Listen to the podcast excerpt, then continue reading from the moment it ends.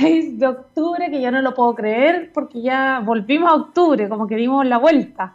Me acuerdo perfecto. Bueno, cuando sea, estemos más cerca del 18, les voy a contar cómo fue el 18 de octubre, que yo estaba precisamente en la radio porque era un día viernes y estábamos, estaba con Marcos Zúñiga en el sala de situaciones allá por esa época y eh, claro, me acuerdo perfecto que empezamos a ver a través de las redes sociales obviamente porque estábamos en vivo en la tarde y no entendíamos nada de lo que estaba pasando, o sea, sí, se entendía evidentemente el contexto, pero, pero claro, estaba empezando a cerrar el metro, las calles estaban cortadas y bueno, ya sabemos el resto que es historia, eh, 11 ya con 4 minutos y el día de hoy que pues, como que rico, llegó la primavera, estamos en octubre y nada, pues, nubes, frío, no hay sol, no hay ninguna cuestión, tengo frío, por eso estoy abrigada como hijo único.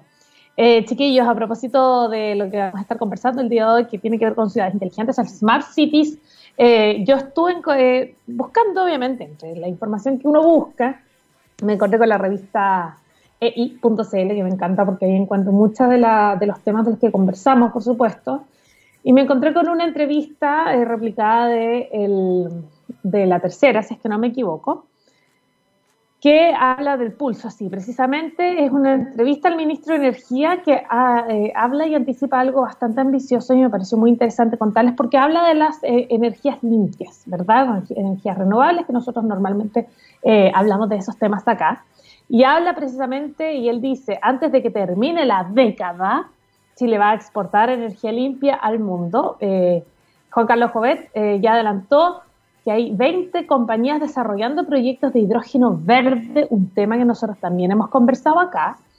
Eh, el secretario de Estado estima que para fines del próximo año se verá la producción de las primeras moléculas de hidrógeno en el país, que yo recuerdo perfectamente en un momento que entrevistábamos gente incluso que trabaja en el área del Ministerio precisamente de Energía, cuáles eran las complicaciones ¿no? y cuáles eran, cuáles eran las, eh, los desafíos que existían. Uno de ellos obviamente era la tecnología para hacerlo. Eh, y según este artículo de la tercera, el pulso, la industria energética se encuentra en una plena transformación impulsada por el cierre de las centrales a carbón y potencial que tiene Chile también para operar con eh, energías renovables. Esta semana el sector se vio marcado por dos importantes hitos. AESGENER anunció el cierre anticipado de eh, las centrales Ángamos y AME, en él y, en, y también en el y informaron un piloto para desarrollar la primera planta de hidrógeno verde en Chile, que eso lo encuentro ya, pero lo máximo es como avanzar cinco pasos. Eh, ambos anunciaron, eh, anuncios obviamente fueron celebrados por el ministro eh, de Energía, Juan Carlos Jovet. Y, se, y les preguntan ahí sobre cómo es la transformación que se está viviendo en el sector energético. y él dice y habla que tiene muchísimos componentes. Uno de ellos es el retiro del carbón, que nosotros lo hemos conversado acá y de hecho las mismas empresas se han autoimpuesto esta, esta, esta meta mucho más ambiciosa para el 2030. Eh, y en paralelo están desarrollando las energías renovables, donde hay 14 em, mil millones en proyectos de construcción, millones de dólares, por supuesto, y 14 mil millones eh, con aprobaciones también. Esto va a permitir ir desarrollando las centrales renovables que van a reemplazar el carbón y además tienen que construir las líneas de transmisión eh, para ir a buscar esa energía renovable, avanzar en la estrategia de flexibilidad que permite también acomodar en la matriz de las tecnologías de eh, generación intermitente. Ahora, ¿qué es lo que va a permitir esto? Esa matriz que es más limpia nos va a habilitar varias soluciones como para nosotros como, como usuarios, eh, usuarios finales, ¿no? En el sector residencial, por ejemplo, donde, usted, donde viven ustedes, donde vivo yo, el ir reemplazando la leña, por ejemplo, en el sur, me pasó y un detalle, espero que mi mamá no esté escuchando el programa ahora, pero me pasó que después de meses logré con este permiso, ¿verdad?, de, viajes interregionales y ya logró venir a Santiago. Eh, así que, bueno, con todas las, medidas de seguridad, se vino con, eh, en un auto particular para no tener ningún contacto con, con, gente desconocida, ¿verdad?, en un bus que es mucho más difícil. Y precisamente eh, cuando llegó, claro, pues uno, uno piensa en, ella vive en el sur y vienen saliendo del invierno precisamente, bueno, igual que nosotros, pero allá ocupan la leña mucho y Los Ángeles lamentablemente ya se está convirtiendo en una, en una ciudad tremendamente contaminada por el uso de leña, ¿no? y eh, la ropa, todo, el bolso, todo, todo tenía olor a humo, pero es porque ya huele la ciudad así. Imagínense lo que sucede con Coyhaique, sin ir más lejos con Temuco, Entonces, eh, hay que reemplazar la leña de alguna forma y, por supuesto, en el transporte, toda esta historia es para contarles un poquito cómo, qué nos va a permitir esta nueva generación de, energía, ¿verdad? Eh, reemplazar, por ejemplo, la leña y el transporte también permite acelerar eh, lo que nosotros conversamos bastante acá, que es la electromovilidad.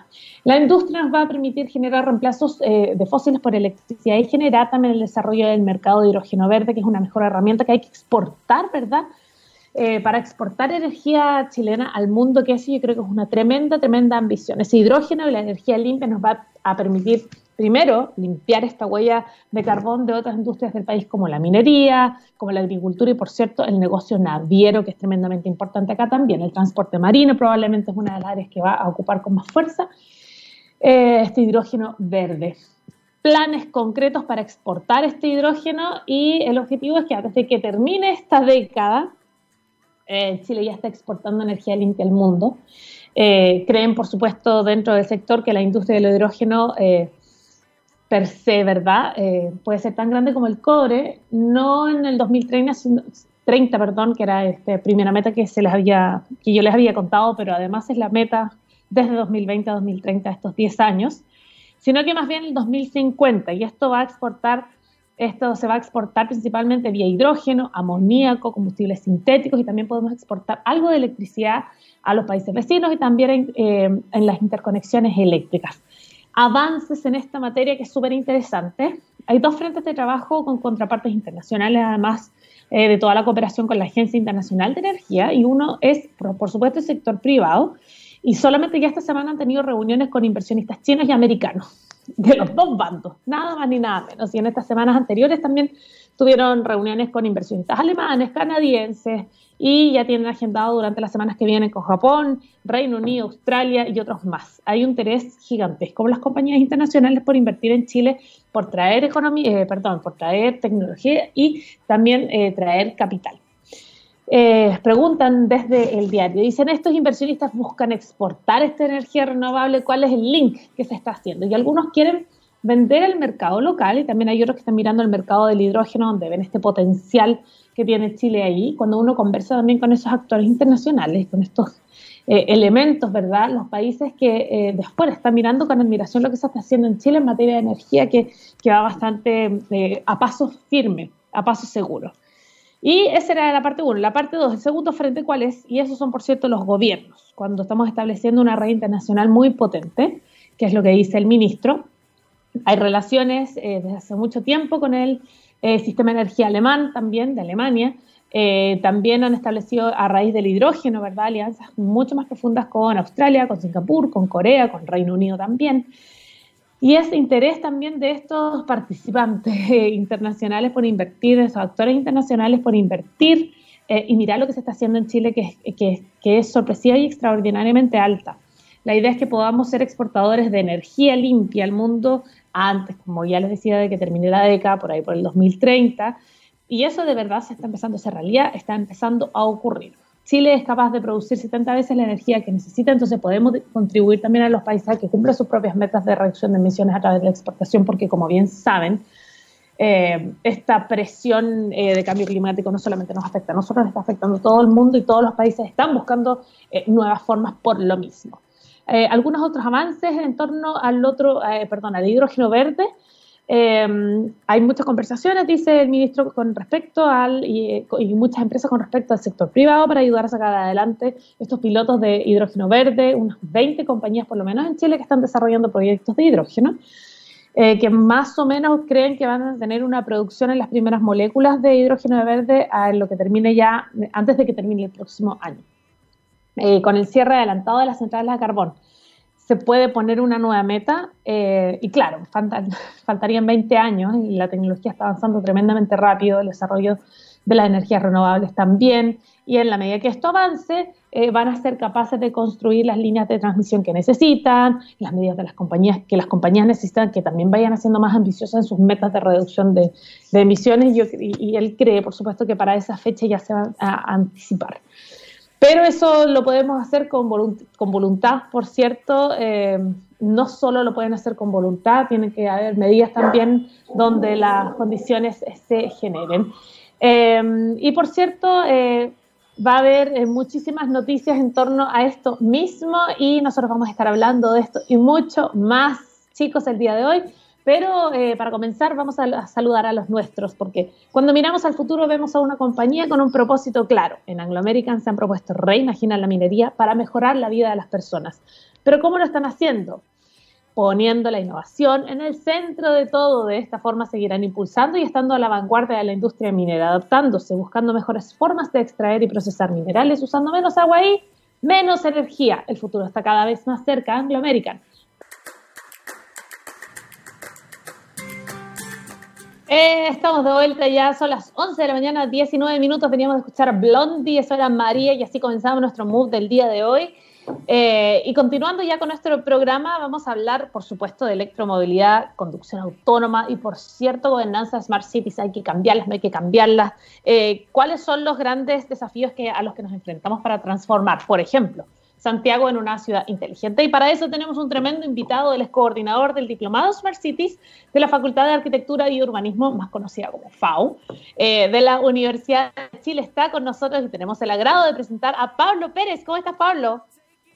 Muy bien, Valeria. Muchas gracias por la invitación. Muy contento de estar aquí con ustedes hoy.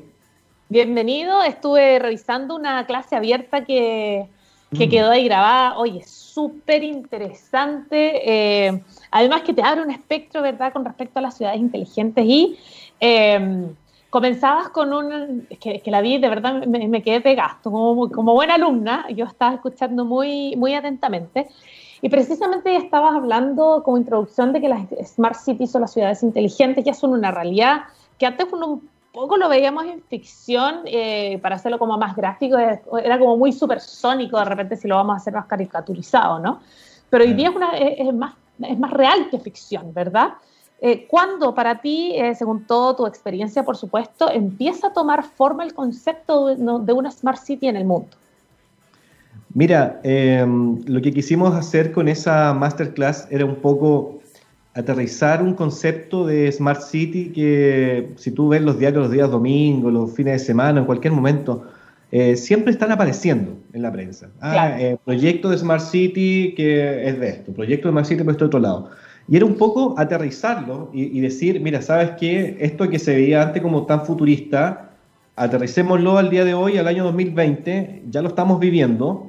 Y, incluso más, tenemos que, mirar un poco más allá, tenemos que pensar que hay muchas cosas que debemos coordinar, que debemos planificar, eh, problemas que solucionar, y tenemos que hacernos cargo de eso. Entonces, eh, son, son problemas, son situaciones, son oportunidades que eh, muchas veces cuando tú las ves por separado no te das cuenta.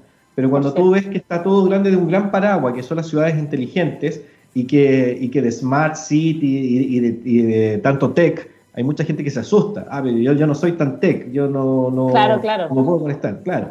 Entonces, y más aún en una ciudad como esta, con la brecha digital importante. Exacto, exacto. Entonces, eh, claro, si tú vas a, barrios de negocio de, Santiago, qué sé yo, eh, efectivamente tú, puedes ir a un café y, vas a estar escuchando eh, gente que está conversando en inglés y, es algo normal, nadie se asombra.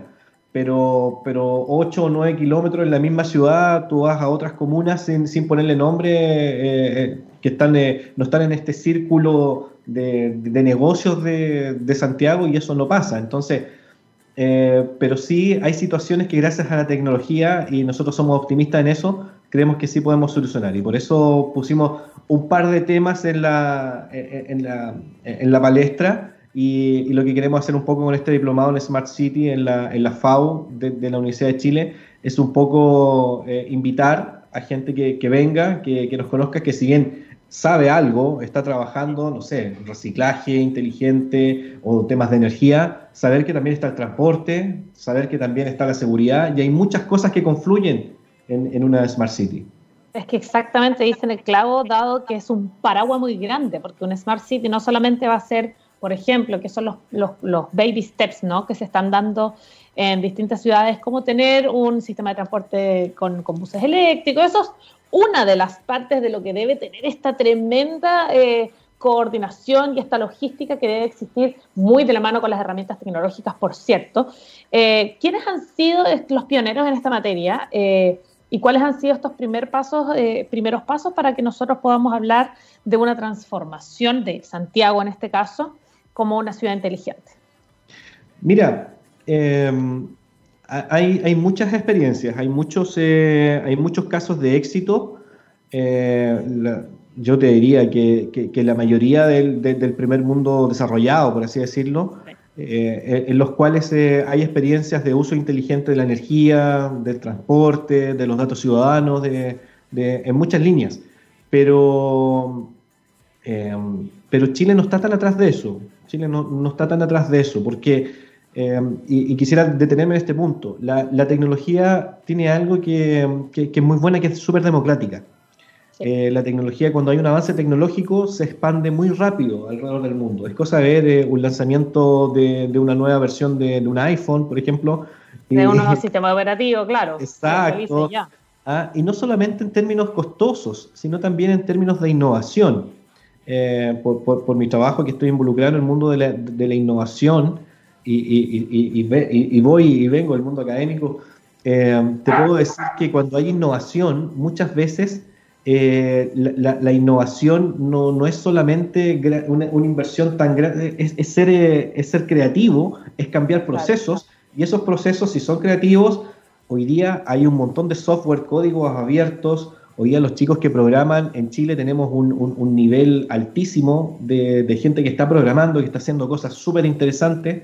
Eh, no necesitas hablar inglés, está Google Translate, no entiendes, eh, no necesitas eh, ir a, ir a clases, donde clases libres, está YouTube, o sea, imagínate, la creatividad es un, es, una, un tema, entonces cuando hay innovación y cuando se están haciendo cosas, contestando tu pregunta, cuando están haciendo cosas inteligentes, es muy fácil replicarlas quizás en otras partes del mundo. Lo importante y la clave es que eso sea a la realidad propia, a la realidad nuestra que es latinoamericana, que es chilena. La Smart City eh, es conocida, hay ranking de eso. Eh, Londres, Nueva York, París, eh, Alemania, qué sé yo, están haciendo cosas. Y hoy día las tendencias un poco es no, es no manejarlas por separado, sino que juntarlas en estos coordinadores globales. coordinadores que deben.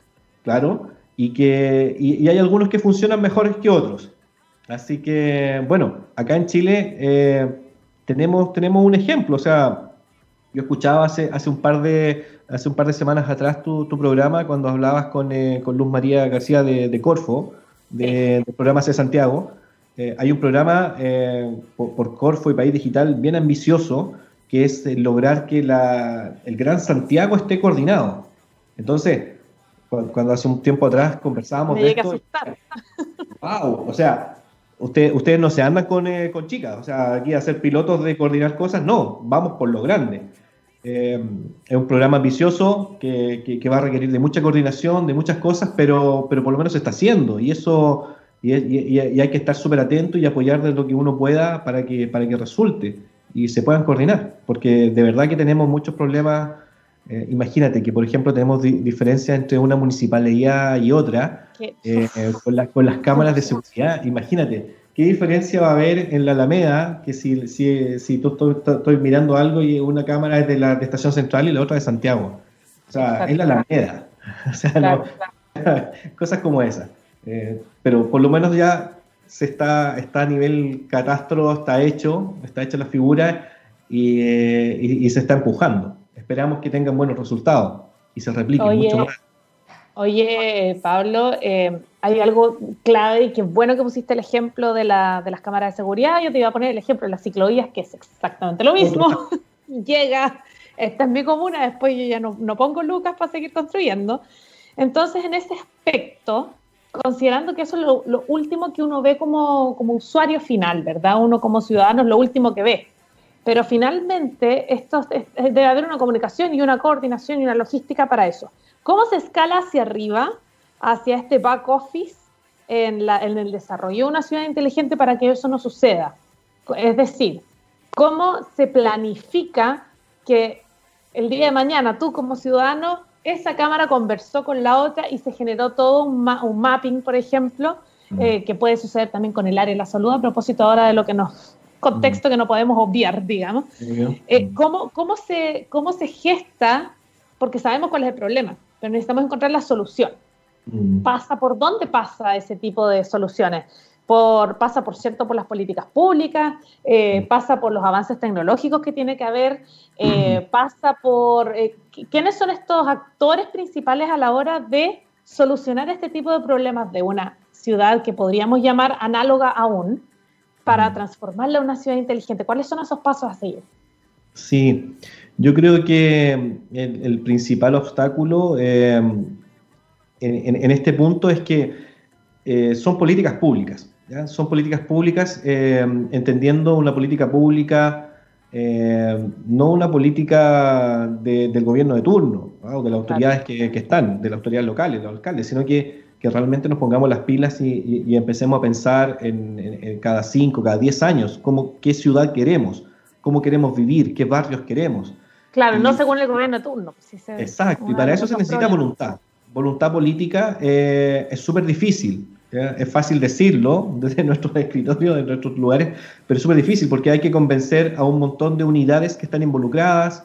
Imagínate, hay que poner de acuerdo un montón de ministerios, hay que poner de acuerdo un montón de alcaldes, hay veces alcaldes que, que son colores políticos distintos. Entonces, pero, pero como buena política pública, eh, y Chile lo ha demostrado a través de la historia cuando, cuando nos hemos puesto de acuerdo en, en, en generar desarrollo a nivel país, Imagínate cuando se fundó la Corfo, por ejemplo, cuando, cuando se electrificó el país. Ahí lo que importaba era, era electrificar el país, eh, potenciarlo industrialmente. Entonces, imagínate, y, hasta el día de hoy tenemos, eh, tenemos esa, e, e, esa impronta y, eso, y ese legado que quedó. imagínate también ponernos de acuerdo hoy día en políticas públicas en hacer eficientes una ciudad, en hacer eh, más vivibles, nuestros lugares de, eh, donde, donde, donde circulamos, donde, donde llevamos nuestra vida, que, que es el espacio público.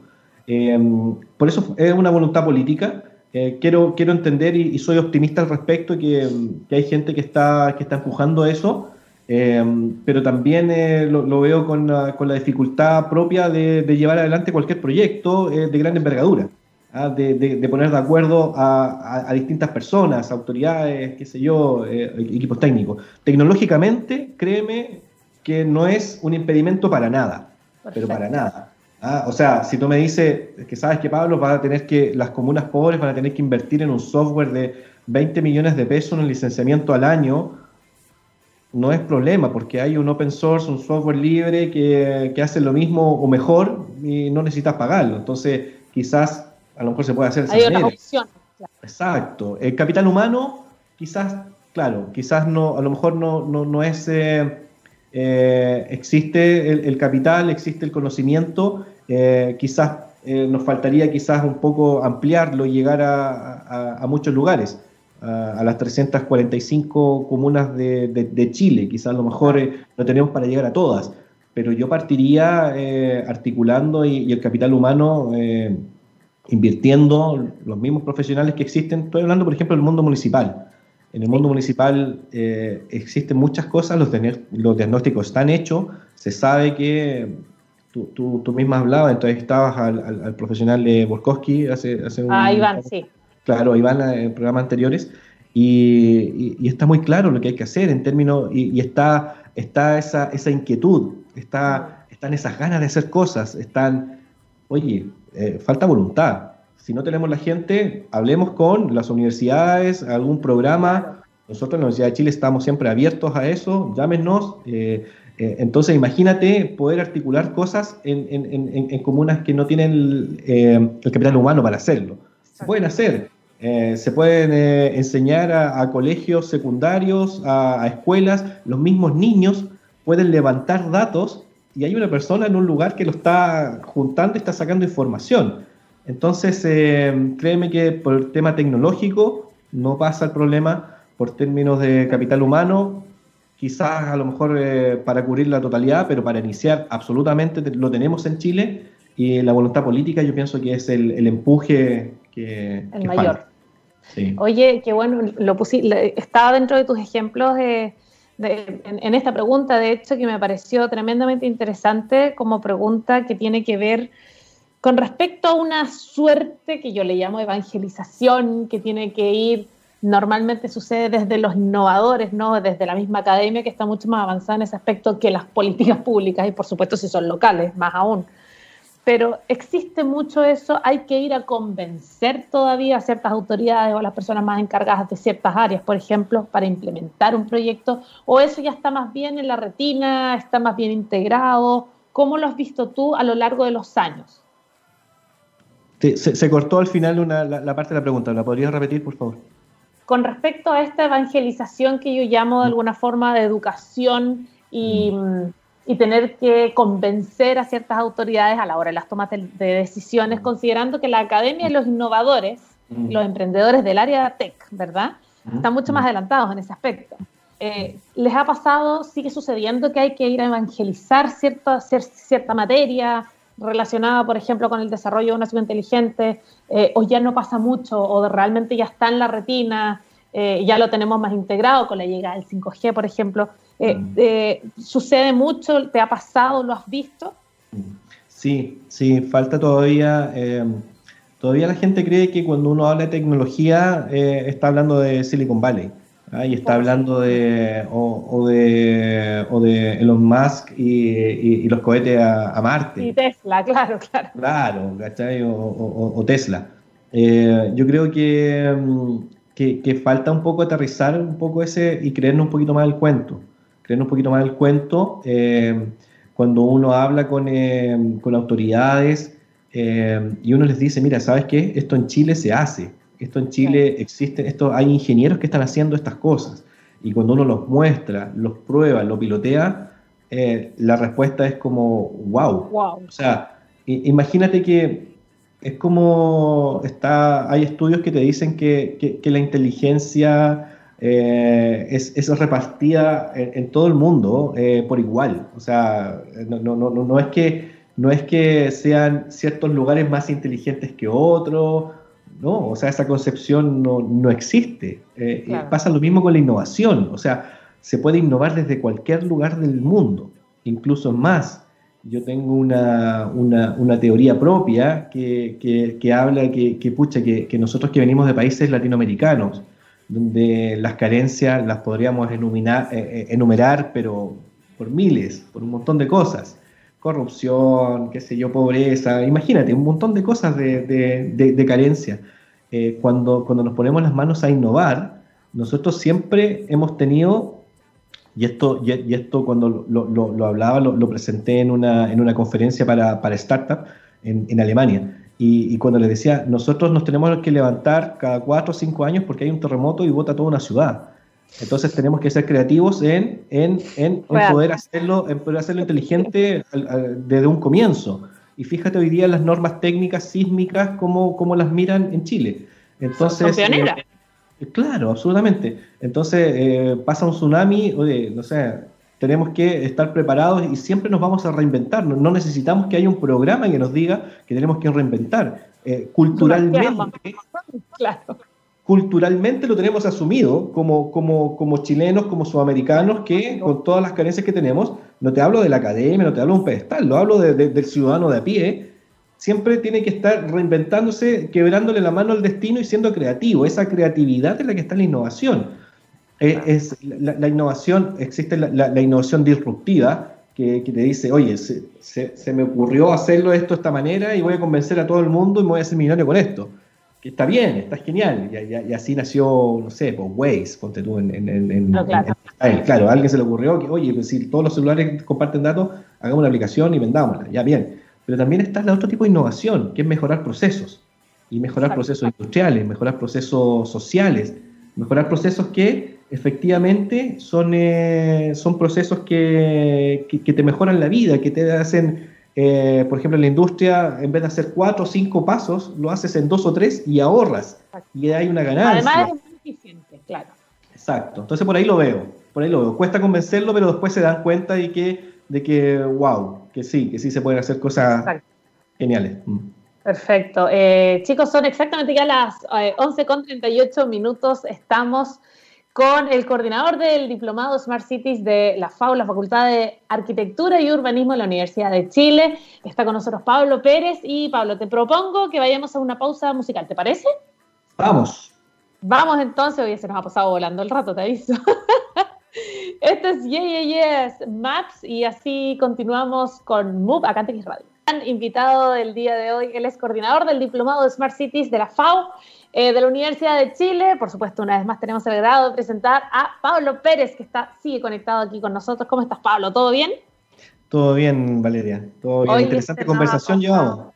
Se nos pasa volando porque pasa que con el desarrollo de las ciudades inteligentes hay mucho todavía por hacer, eh, tenemos buenos referentes también, hay otras cosas que se están haciendo en el mundo, pero como bien dices tú, hay que aterrizarla. Y ese aterrizaje es probablemente el más complejo porque hay que aterrizarlo a nuestra cultura, hay que aterrizarlo a, nuestras leyes, que además eh, el día, eh, para mí esta patita, esta patita de las normativas es tremendamente importante porque es por cómo se va a regir todo, ¿no? Entonces quería saber desde ese punto de vista cuál es el plan de gobernanza que, se debe hacer o que debe hacer una ciudad para empezar a transformarse en una ciudad inteligente según tu punto de vista. Mira, si pensamos que, efectivamente existen las capacidades técnicas eh, de implementación y de análisis, eh, piensa, piensa que cuando el Ministerio de, Salud, con todo esto que, está pasando con el COVID, eh, liberó los datos para, poder eh, hacer la trazabilidad en, en, cosa de, horas, ya, ya, estaban circulando mapas, visualizadores, toda información que ya se puede, se puede analizar y, con datos previos se pueden empezar a hacer correlaciones. ¿ah? mira, si tenemos puntos estos puntos vienen desde este lugar, eh, si tenemos esta otra cosa. Eh, tenemos situaciones, tenemos barreras, tenemos cómo, cómo ir modelando un poco esta, esta situación. Eh, entonces, técnicamente se pueden hacer, se pueden hacer montones de cosas.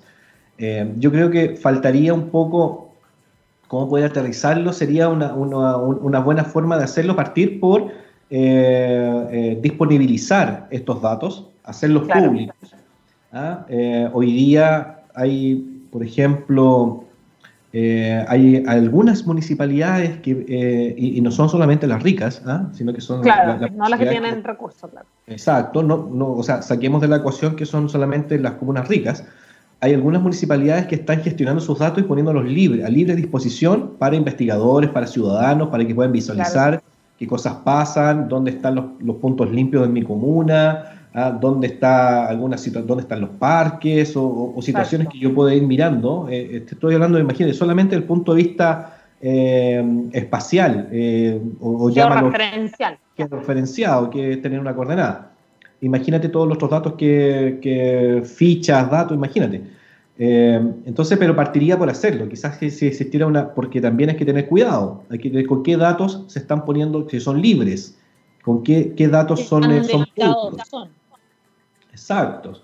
Entonces, esa, es la gran pregunta. ¿Qué datos vamos a compartir? Porque los datos hoy día, si tú me preguntas, eh, ya, lo están rescatando. Hay gente que, que, programando por una API te puede, eh, se conecta a través del Twitter y, lo que, por ejemplo, hoy día estamos el hashtag, no sé, el hashtag que sea en, el día y, saber de dónde, de dónde salió porque ese, ese, celular eh, tiene una, tiene, tenía prendido el, GPS y, los datos de Twitter quedan registrados con la coordenada, puedo rescatar y, puedo ir haciendo ese tipo de cosas, entonces, y no tengo que preguntarte, o sea, técnicamente ya se puede hacer, se hace. porque ya me lo ofreciste, ya está ahí, digamos, claro.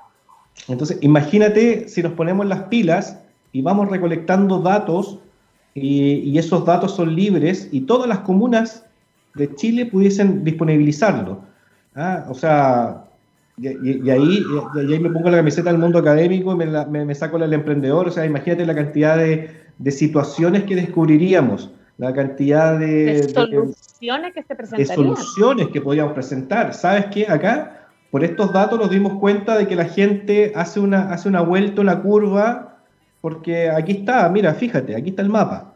Entonces, esa, esa solución, quizás, eh, si no te. Eh, eh, a través de los datos se descubre y se pueden ver de esa manera. Oye, eh, qué bueno que aterrizaste en la academia porque ahora me interesa que hablemos del diplomado de lo que ofrecen las clases, por supuesto, la malla y qué es lo que esperas tú de los, de los alumnos, cómo ves también a los alumnos la motivación que hay, cuáles son las, las asignaturas que de repente más motivan. cuéntame un poquito de esa parte que me parece muy interesante porque son finalmente los, los profesionales de mañana, así que creo que, que la patita académica es una de las más importantes sin duda. Sí, mira, es un diplomado em, que está suscrito a la, al área de educación continua, o sea, para profesionales, ¿ya?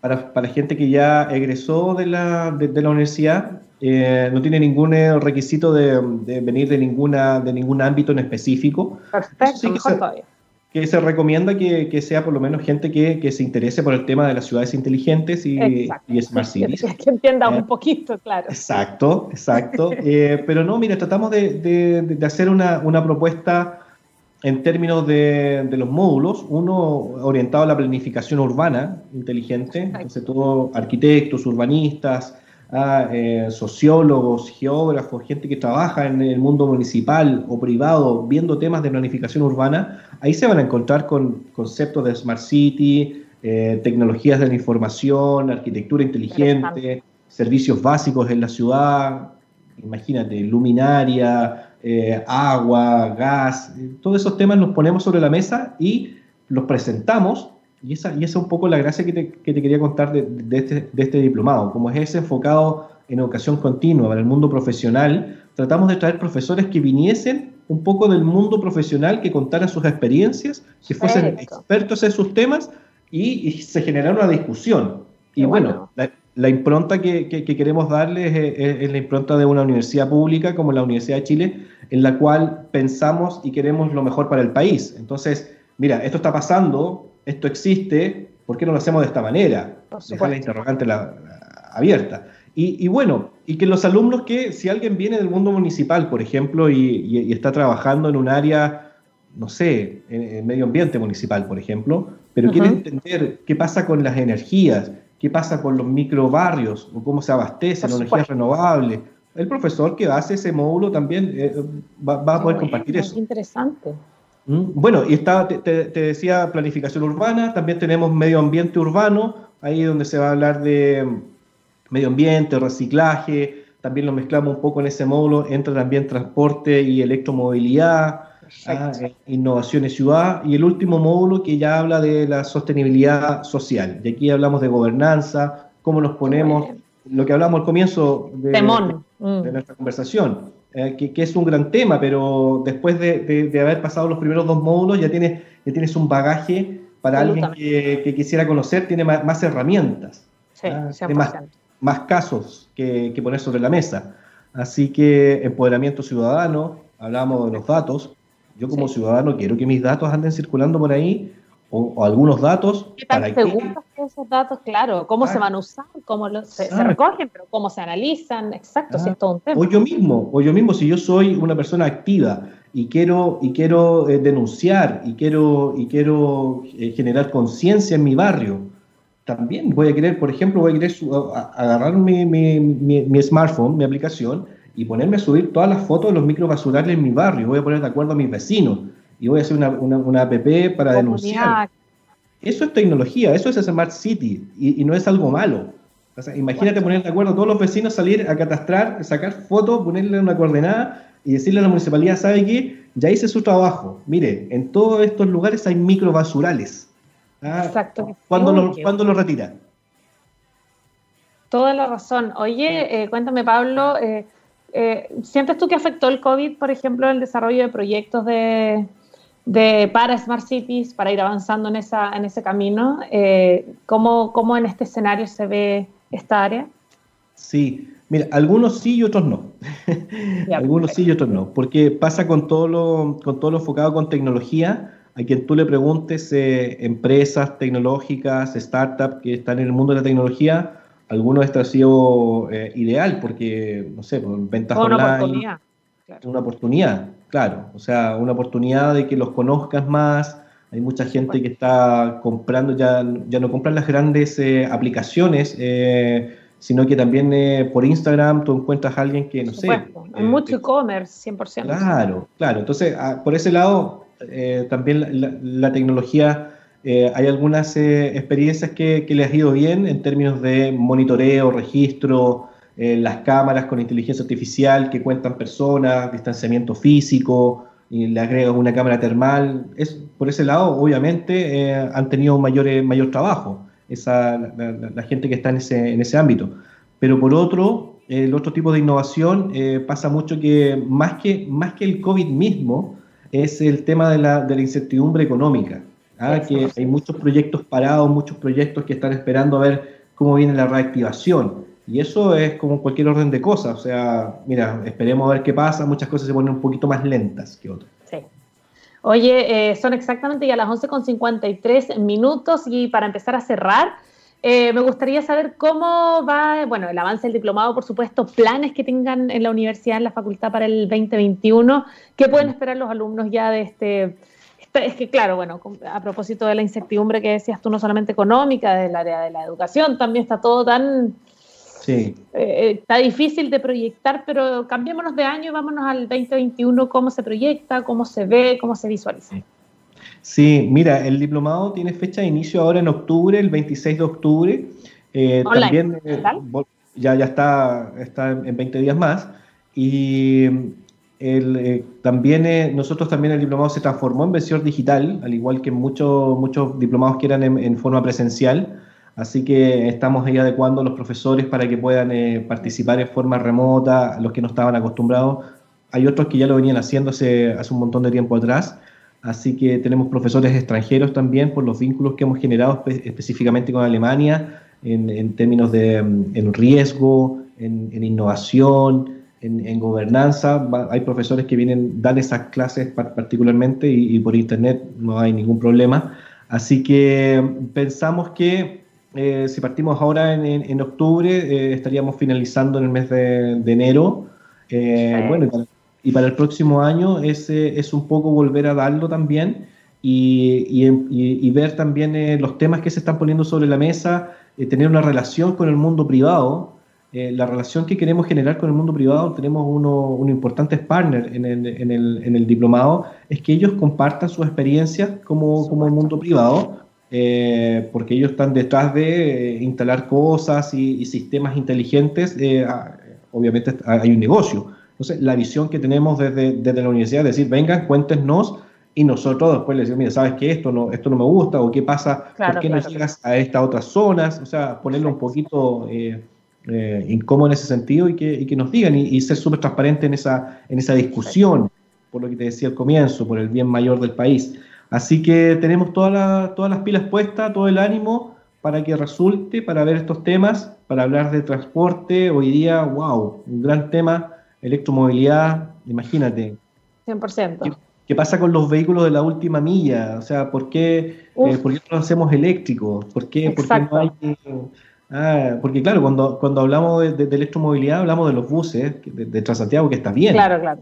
Somos el segundo país después de China con mayor bus eléctrico en el mundo, eso lo encuentro espectacular. Sí, pero, pero ¿por qué, por qué, por qué yo que, no, no, puedo ir a comprarme un auto eléctrico? Fíjate en los precios. Ya, pero si es algo bueno, ¿por qué no hay un incentivo? Exactamente. un incentivo a este y no a este otro. Ya, pero yo quiero un ambiente limpio y no ruidoso. Entonces, sí, yo quiero darle un incentivo. Imagínate, si me preguntan entre tener un vehículo contaminante y no. Bueno, yo soy súper trabajé en energías renovables no convencionales un montón de tiempo, entonces eh, me pongo las pilas con, eh, con, con, ese tema. Eh, pero tenemos, volvemos a lo mismo, políticas públicas, ponernos de acuerdo en eso.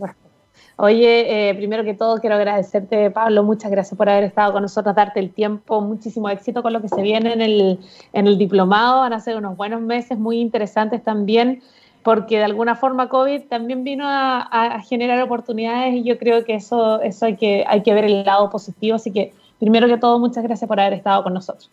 Bueno, muchas gracias a ustedes también, agradezco la, la, invitación, así que encantado, eh, encantado a su servicio, así que muchas gracias. No, y fijo, fijo que nos tenemos que volver a juntar porque me quedaron una cantidad de preguntas. Así que no, estuvo muy interesante la, la, la entrevista, la conversación de hoy, así que quedas absolutamente liberado, Pablo, muchas gracias para que vuelvas a tus labores y muchas gracias una vez más por haber estado acá. Vale, gracias, un saludo a todos por allá. Chao, chao. Y nosotros antes de terminar, ya son las 11 con 57 minutos, Ya lo saben, cuando miramos al futuro vemos a una compañía con un propósito claro. En Anglo American se han propuesto reimaginar la minería para mejorar la vida de las personas, pero ¿cómo lo están haciendo? Se preguntarán ustedes poniendo la innovación en el centro de todo. De esta forma seguirán impulsando y estando a la vanguardia de la industria minera, adaptándose, buscando mejores formas de extraer y procesar minerales, usando menos agua y menos energía. El futuro está cada vez más cerca, Anglo American, personas que marcan la diferencia en minería y me van a creer que se nos acabó el tiempo, 11 con 58 minutos. Lo dejamos hasta acá, nos despedimos con los Foo Fighters, esos Wheels, y nos vemos el jueves con mucho más acá en Move. Chao, chao.